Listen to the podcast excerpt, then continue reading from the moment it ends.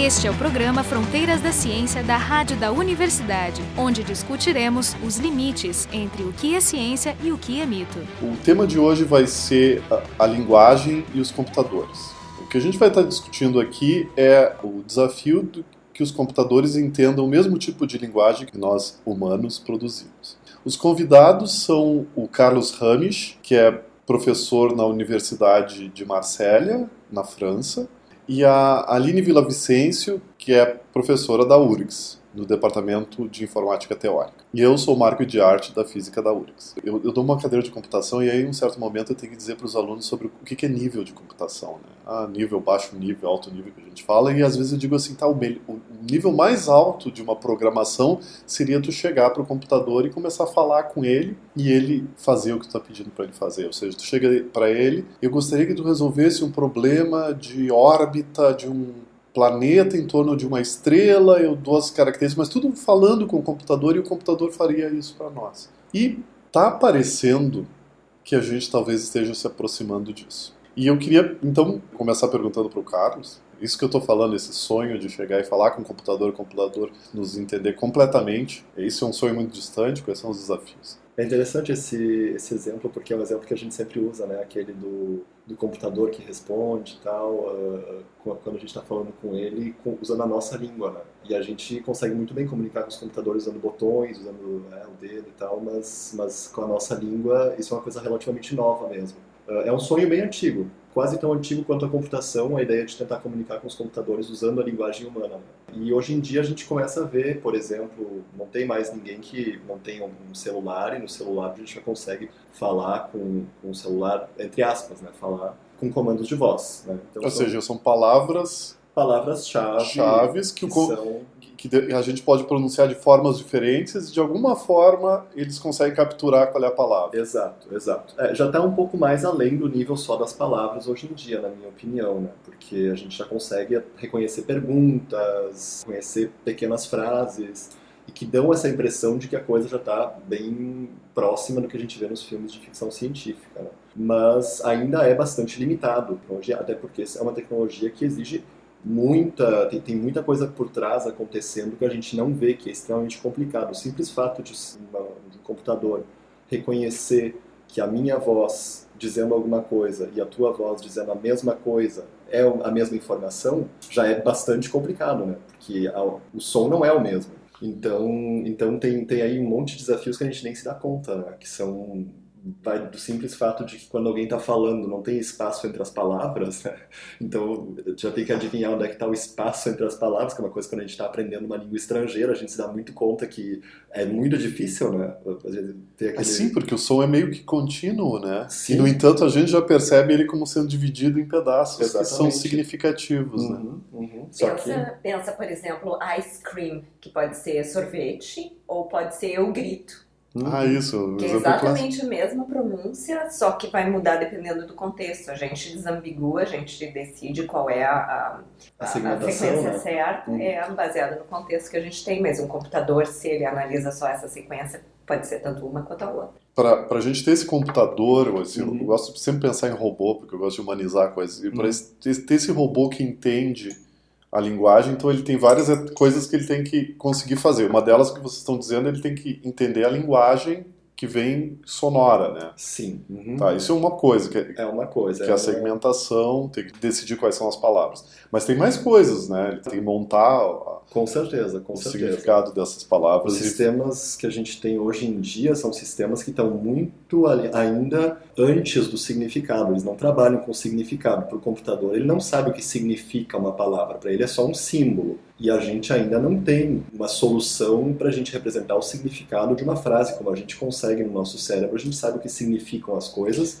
então isso é um grande desafio, o significado, o sentido das coisas, das palavras, das frases, como combinar os sentidos é um dos grandes desafios de hoje em dia. Mas por exemplo, se eu pergunto, a Amazon tem essa, tem o Echo Amazon uhum. que tem esse, esse sistema chamado Alexa. Se eu pergunto que horas são, ele vai me dizer as horas, né? Então isso não quer dizer que ele está pegando o significado? Tem duas coisas. Tem uma que é a aparência dele estar tá fazendo esse entendimento que, que a gente acha que ele está fazendo. E tem um outro que a gente ainda não alcançou, que ele realmente está fazendo esse entendimento. Então, a aparência é simplesmente ele pegar palavras-chave, dentro do comando que tu deu e ter um, regras específicas para essas palavras-chave. Então, um, um, sistema tipo Alexa vai entender blá blá blá blá blá blá horas, blá blá blá blá blá blá e vai mapear isso para uma regra que diz ó, se tem horas, devolva horas. Muitas vezes ele diz que não consegue fazer. E a gente vê, se eu pergunto coisas que eu sei que não vão ser respondidas, em geral eu vejo que as frases são frases uh, standard, né? Tá, então isso seria mais ou menos nessa, na, nessa linha que tu está dizendo, Aline, que, que teria as regras, as palavras-chave e regra. Não é que houve o um entendimento. Não houve entendimento profundo, não houve isso que o Carlos estava falando, que é a semântica, houve simplesmente um reconhecimento de palavras-chave. Que esse é o processamento mais básico que se pode fazer. Então é simplesmente uma tabela que mapeia palavras-chave para comandos. Sim. Mas a uh, você imagina que, a, que os humanos, para uma interação completa, a gente não só está fazendo esse, esse, reconhecimento de palavras-chave, como a gente está fazendo a ligação entre as palavras e entendendo como é que elas estão se combinando. Eu, eu ia até perguntar agora sobre o Alan Turing. Então a ideia do teste de Turing é tem uma pessoa sentada na frente de uma tela comunicando, por exemplo, por um chat, por, sei lá, eu, uma mensagem no WhatsApp, pode ser, uhum. comunicando com alguém ou alguma coisa, não sabe o que, que é, e se uh, esse humano não conseguir decifrar se por trás tem um computador ou um outro ser humano, significa que então o teste passou, a inteligência artificial é muito boa porque conseguiu simular um comportamento humano. Né? Eu li gente até extremada que dizia que uma consequência do teste de Turing seria não só que seria uma boa inteligência artificial, mas que tu não poderia dizer que ela não estava consciente.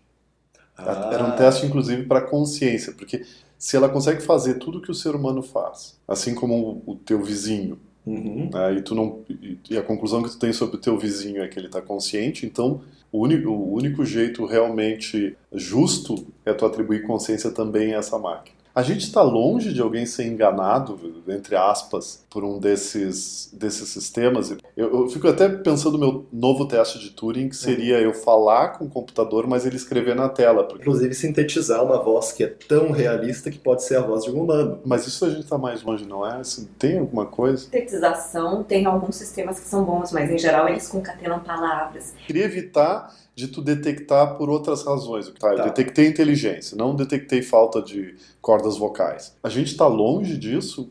É, na minha opinião, eu acho que sim. Uh, porque um sistema desses, ele precisa de muita coisa que a gente ainda não tem. Temas, por exemplo, que a gente chama os chatbots, né, os sistemas de, de interação é. mesmo, não sei exatamente como é que. Tem basicamente duas formas de fazer, ou tem sistemas que são mais ou menos baseados em regras, que vão simplesmente detectar, que nem a Aline falou, a palavra-chave, que vão responder, e aí é muito fácil, porque você percebe que sempre tem a mesma resposta, é, é relativamente sistemático, e não vai conseguir sair do assunto para o qual ele foi programado.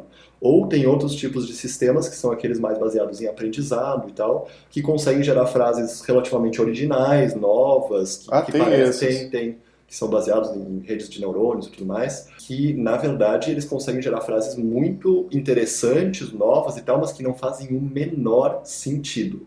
Então, ou a gente tem o sentido, mas a gente tem certeza que é artificial, ou a gente tem a dúvida, não sabe, mas a gente cons consegue de toda forma identificar que é artificial porque não faz o menor sentido, não tem nem pé nem cabeça. Não, não, nem pode dizer assim, ah, eu acho que é humano, mas ele não está muito bem. Sim, pode ser um humano maluquinho. É. E, mas quais são os desafios? Por que, que a gente não consegue ter isso, Cook? Eu tinha uma certa ilusão sobre o teste de Turing, mas depois eu fiquei me dando conta, pô, depende um pouco de quem está fazendo o teste, né? E às vezes a gente é facilmente enganado. Claro que tu fica pensando, você é um especialista, uhum, que sabe os uhum. truques para saber qual seria uma resposta humana. Mas mesmo se fosse um psicólogo que sabe os truques, tu pode botar os truques na regra. É só fazer regras um número suficiente que eu engano qualquer um. Aí, esse é um dos grandes desafios. Qual é o número suficiente de regras? Por exemplo, se a gente pensar num sistema de, de processamento de linguagem que vai gerar respostas para todas as para todas as coisas que a gente possa. Então ele vai ter que gerar, basicamente vai ter que ser uma máquina que pode gerar todas as frases possíveis. Uhum. Então a gente tem que programar ou de alguma maneira fazer com que esse computador consiga gerar todas as frases possíveis. Então vamos imaginar como é que é que, que, que são todas as frases possíveis. Qual é o tamanho mais ou menos de uma frase? Vamos dizer aí, sei lá, umas 20 palavras, 30 palavras numa frase quantas palavras existem, né? Então, para cada palavra possível, a gente pode colocar aí milhares e milhares de possibilidades. Tem, não sei quantas palavras tem em cada língua, mas deve ter umas 100 mil no mínimo. Então, pensar nisso é muito complicado. O espaço que a gente tem e a capacidade que a gente tem de, de criar coisas, de criar frases, de é muito grande. Para representar isso num computador atual, não dá. Simplesmente não dá. Não tem como. Não então como. teria que ter alguma coisa que nem o nosso cérebro por trás. Exato. E uma outra, um outro desafio é que muitas das coisas que a gente fala tem a ver não só com linguagem, mas com conhecimento do mundo. Então, se alguém falar, ah, o presidente da República esteve aqui ontem, está falando dos Estados Unidos, está se referindo ao presidente dos Estados Unidos. Se falar na Rússia, está se referindo ao presidente da Rússia. Então, e só que os, os, os falantes que estão à volta vão entender a quem se refere. Então, tem muito conhecimento que a gente usa que é implícito e que esse sistema, um sistema completo de entendimento de linguagem, teria que ter todo esse conhecimento embutido. Então, desde os primórdios ali da inteligência artificial e do processamento de linguagem natural, se tenta fazer sistemas de entendimento completo da linguagem. Só que isso, em geral, só funciona para domínios bem pequenininhos. O que, que, é um domínio? Domínio seria uma, um assunto. Um assunto, um tópico porque daí tu consegue modelar todas as palavras daquele tópico e tu consegue é, modelar as ações que em geral são feitas. Ah, e o tipo de pergunta que vai ser feito. Isso, que, tu consegue né? prever. Ninguém vai então, perguntar uma coisa muito esquisita dentro do tópico de jogo de xadrez, por exemplo. Isso, então tem um programa muito famoso que era o Shardulu, que era sobre um mundo de blocos. Então era triângulos, quadrados, retângulos e se fazia entendimento completo ali sobre mova o triângulo amarelo para cima do retângulo vermelho. E o sistema conseguia entender qualquer comando que fosse dito sobre aquele domínio. Mas isso desde os anos 60, mas não se conseguiu estender isso para um entendimento O que, que era o tal da, da ELISA? Justamente, a ELISA também foi um outro experimento de inteligência artificial do Joseph Weizenbaum, do Laboratório de Inteligência Artificial do MIT, em 1964, onde eles programaram uma sequência de, de expressões regulares ou pequenos programinhas para um, dar respostas para algumas palavras-chave. Como é que funcionava essa coisa? Então, eles modelaram como se fosse um terapeuta rogeriano. Que, rogeriano? Rogeriano. Que uh, ele te perguntava como é que tu estava, né? começava uma terapia normal, e dependendo das palavras-chave que tu usasse, ele dava uma resposta padrão. Então, se tu dissesse assim, ah, eu estou muito triste, tinha uma regra para triste que dizia assim: me fale por que você está triste. Ah, né? Então tinha regras para palavras-chave. E o programa era tão bem feito que, mesmo hoje em dia, se tu interagir com ele, tem várias demonstrações eh, disponíveis na web, ele dá a impressão de que tem alguém por trás, por causa dessas simples expressões ele cai naquilo que o, Carlos tinha falado, que ele vai repetir, se repete, repete a mesma coisa, ele vai repetir. As implementações melhores até guardam um pequeno histórico das últimas sentenças que foram dadas, mas a maioria deles não tem. Então, uma sentença é completamente solta da outra. Então, logo, logo, tu percebe que não é uma interação natural, ou que é uma pessoa com memória de curtíssima duração. É, porque se a gente for pensar, por exemplo, numa pessoa, se a gente faz a mesma pergunta para uma pessoa, exatamente a mesma pergunta, três vezes, chega uma hora que a gente fica irritado e diz, mas por que, que tu tá me perguntando isso de novo? Para, né? Sim. Mas o computador não, ele não vai, vai, vai sempre dar a mesma resposta. É, mas eu podia botar aqui. essa regra lá. Podia, podia. Mas aí tem que começar a imaginar todas as interações possíveis entre dois seres humanos.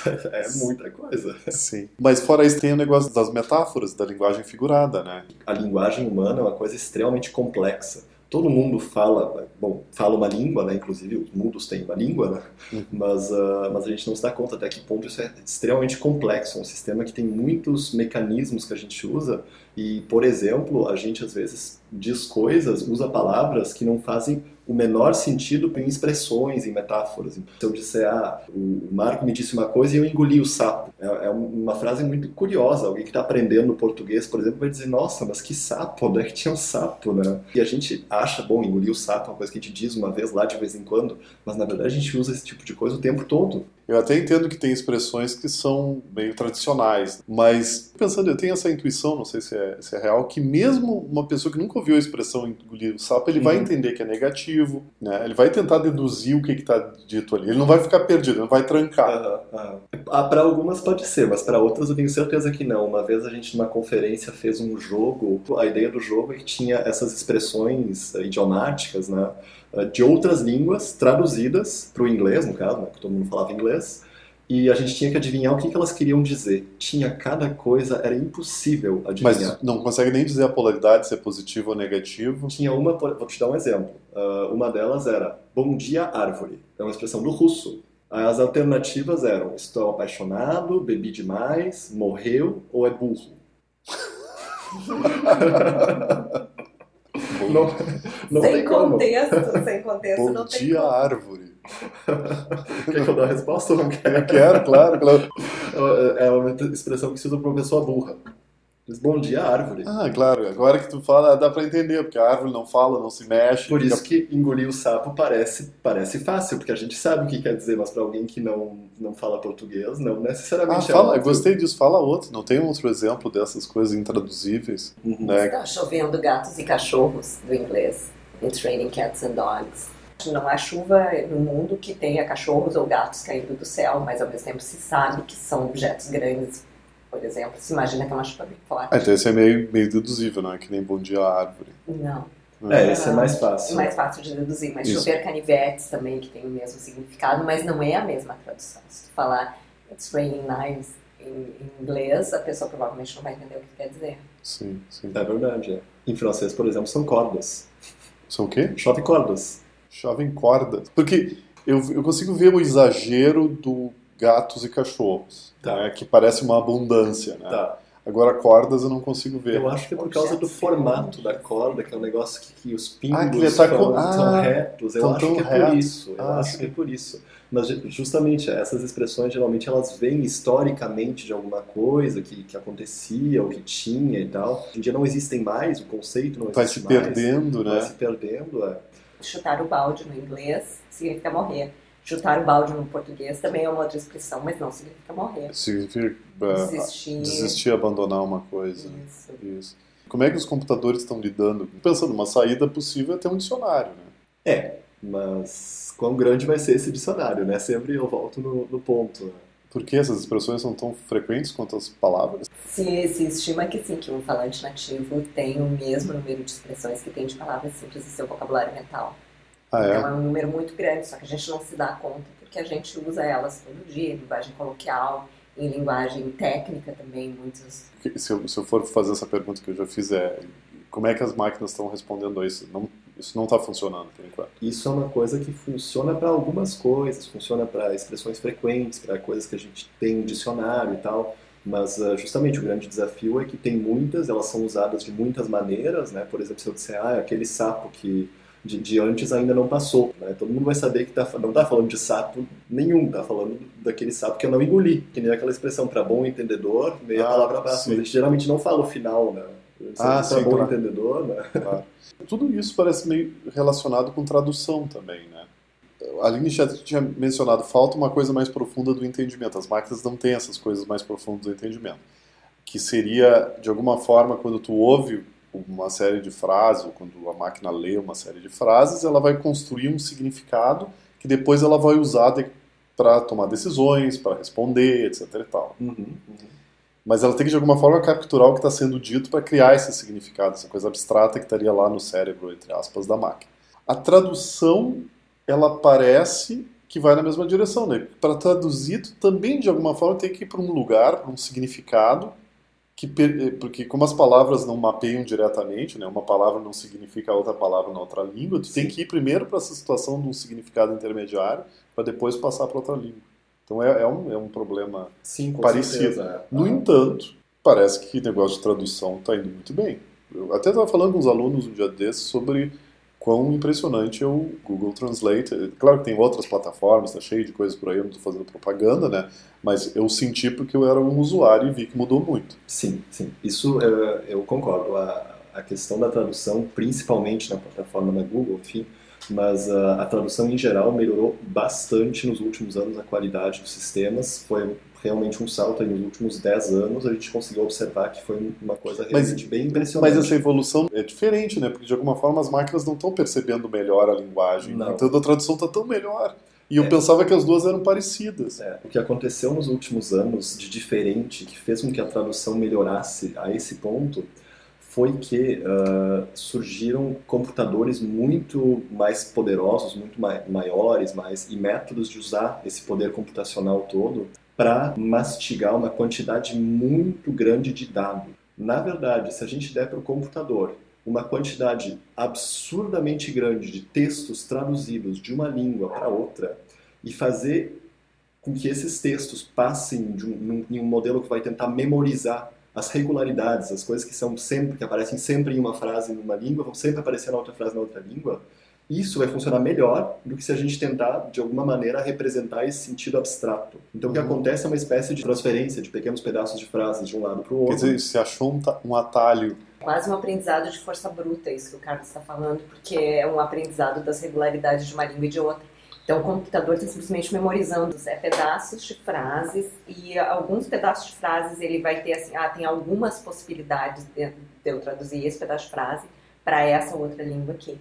Só que esses, eles funcionam tão bem que hoje em dia para sistemas práticos a aparência do entendimento funciona melhor que o entendimento em si que era aquilo que a gente estava falando no início. É, essa questão é uma questão muito profundamente discutida na, nessa, nessa área de pesquisa de processamento de linguagem, que é um pouco essa oposição, ou enfim, essa coisa um pouco uh, até maniqueísta, né, de, de opor um pouco, uh, opor o, o conhecimento, o significado, a parte linguística e um pouco esses métodos de força bruta que, que vão simplesmente ter muito, uma quantidade grande de dados, computadores muito poderosos que vão mastigar esses dados e que de uma forma meio, meio burra vão acabar uh, tendo resultados melhores do que se a gente tivesse aí um modelo muito sofisticado. Então é uma coisa muito, essa contradição entre, entre essas duas maneiras de se ver a, a, linguagem nos computadores. Ah, é, quer dizer, as pessoas, não, as pessoas não tentam fazer uma síntese, dizer tem um meio caminho entre os dois, ou é um ou é o outro, é isso? É que é um pouco difícil, né? É, é, difícil fazer essa síntese. Isso se reflete também nos profissionais que trabalham em processamento de linguagem natural hoje em dia. Porque o processamento de linguagem natural inicialmente era quase uma sub-área da inteligência artificial e quem trabalhava nela era eh, cientistas cognitivos, linguistas, era muito com base na linguagem. E hoje em dia, quem trabalha, o perfil do profissional é gente que tem uma boa base estatística, uma boa base matemática, gente que trabalha com métodos de machine learning, pessoal da engenharia. Então mudou muito o perfil. E para se conseguir chegar ali num, meio termo, às vezes é muito difícil. Porque eles, esses métodos funcionam tão bem em prática que o, que o pessoal das grandes companhias pensa: por que, que eu vou pagar um linguista, que é um profissional caro, para tentar pegar e modelar o jeito como as pessoas... É porque o linguista ele faz muito manualmente, manualmente né? Ele faz, é, quase, uma, é um, quase um artesão que vai descrevendo como as pessoas processam a linguagem, os diferentes níveis sintático, semântico, lexical, pragmático. Então, fora os sistemas esses de tradução automática, tem sistemas de recuperação de informações, de extração de informações que vem, por exemplo, teu e-mail e vem informações ali como datas, uh, locais e eles já pegam e já põem isso na tua agenda automaticamente. Tu não precisa nem. Ah, sim, nada. são coisas que agora que estão começando a acontecer, porque o computador isso. começa.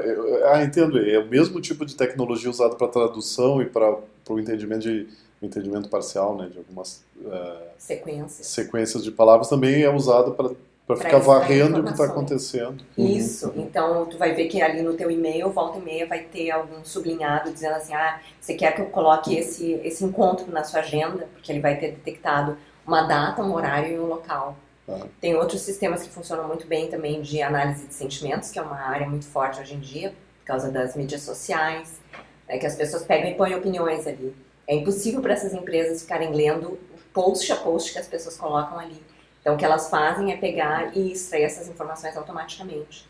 Tem bastante ruído nisso, mas funciona bem o suficiente para as pessoas verem a tendência uh, do sentimento em relação a um determinado produto.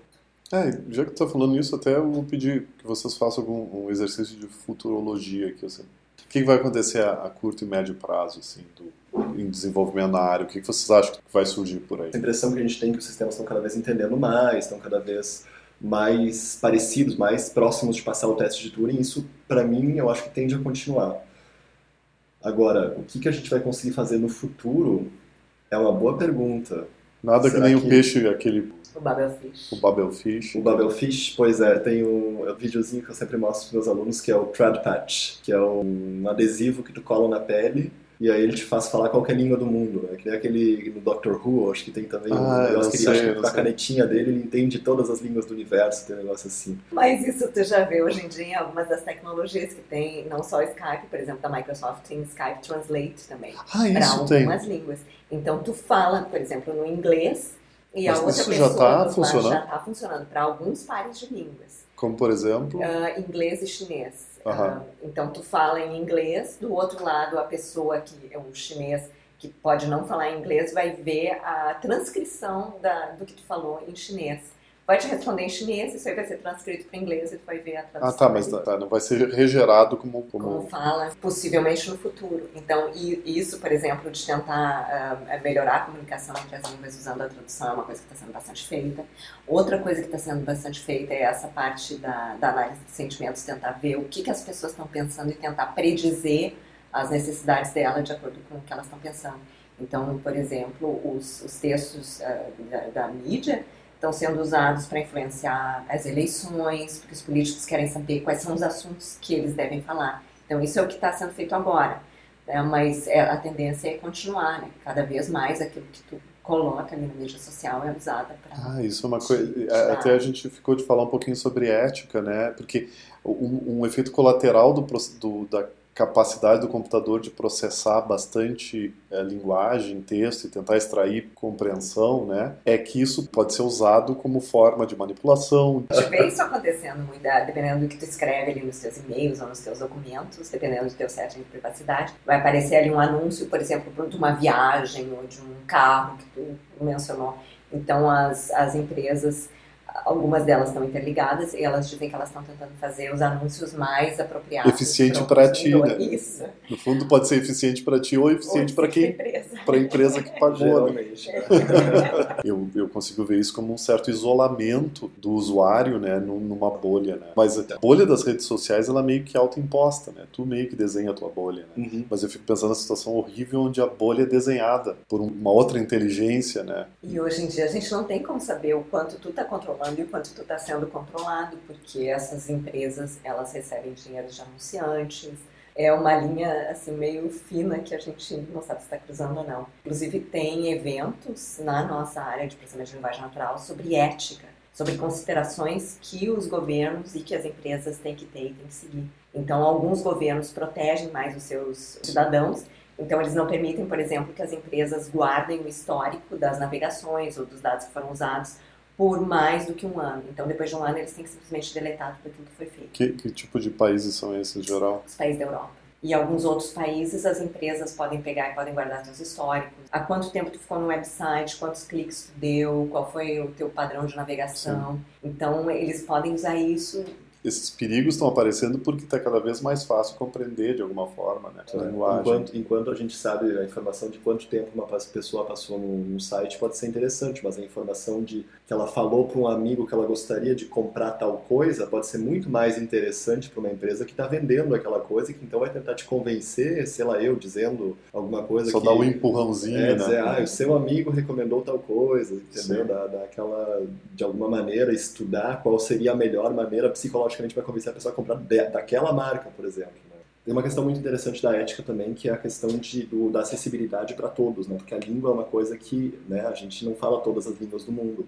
Quando a Aline falou que tem agora, por exemplo, o Skype de tradução para chinês, inglês, eu lembrei de uma coisa que uh, isso é muito feito para as línguas para as quais tem gente que fala, tem bastante gente que fala no mundo, mas não só, tem bastante gente que fala e que pode comprar. Uhum. Né? Então tem muitas línguas para os quais os sistemas de processamento de linguagem são super, super uh, primitivos, arcaicos ou não tem, apesar de serem línguas muito faladas. Eu estava vendo, por exemplo, esses dias tem uma língua na África que chama Hausa, não sei como é que, né? uma língua super, super falada, eu acho que é tipo a décima língua mais falada do mundo sistema de tradução, sistema de reconhecimento, extração de informação não existe, não tem para essa língua, apesar de ser uma língua falada por muita, muita gente, porque não tem aí muito interesse das empresas, das grandes empresas, né? Então é uma questão um pouco, né, quanto esse processamento de linguagem não está também de certa forma aprofundando essa desigualdade que tem. Sim, Ou é. quanto também não teria um poder de alguma empresa chegar lá e dizer agora temos um sistema para a sua língua e poder também impor a sua visão das coisas então, um dos, um dos desafios para o futuro que a gente tem aí é também tentar fazer, desenvolver aí sistemas que possam entender outras línguas para as quais a gente não tem imaginado, mas que consigam, de alguma maneira, abstrair ou generalizar as coisas que têm em comum entre as diferentes línguas e que pudessem, então, ser usados em circunstâncias para as quais a gente não tem recursos, dinheiro, no caso, para desenvolver um sistema que vá memorizar, que vá ter todas as frases possíveis, ou enfim, que, que são essas coisas que a gente falou antes. Muito bem, muito obrigado. Então, os convidados do programa foram o Carlos Rames, do Departamento de Informática da Universidade Marcelo, e a Aline Villavicencio, do Departamento de Informática Teórica aqui da URGS, e eu, Marco de Arte, do Departamento de Física da URGS. O programa Fronteiras da Ciência é um projeto do Instituto de Física da URGS.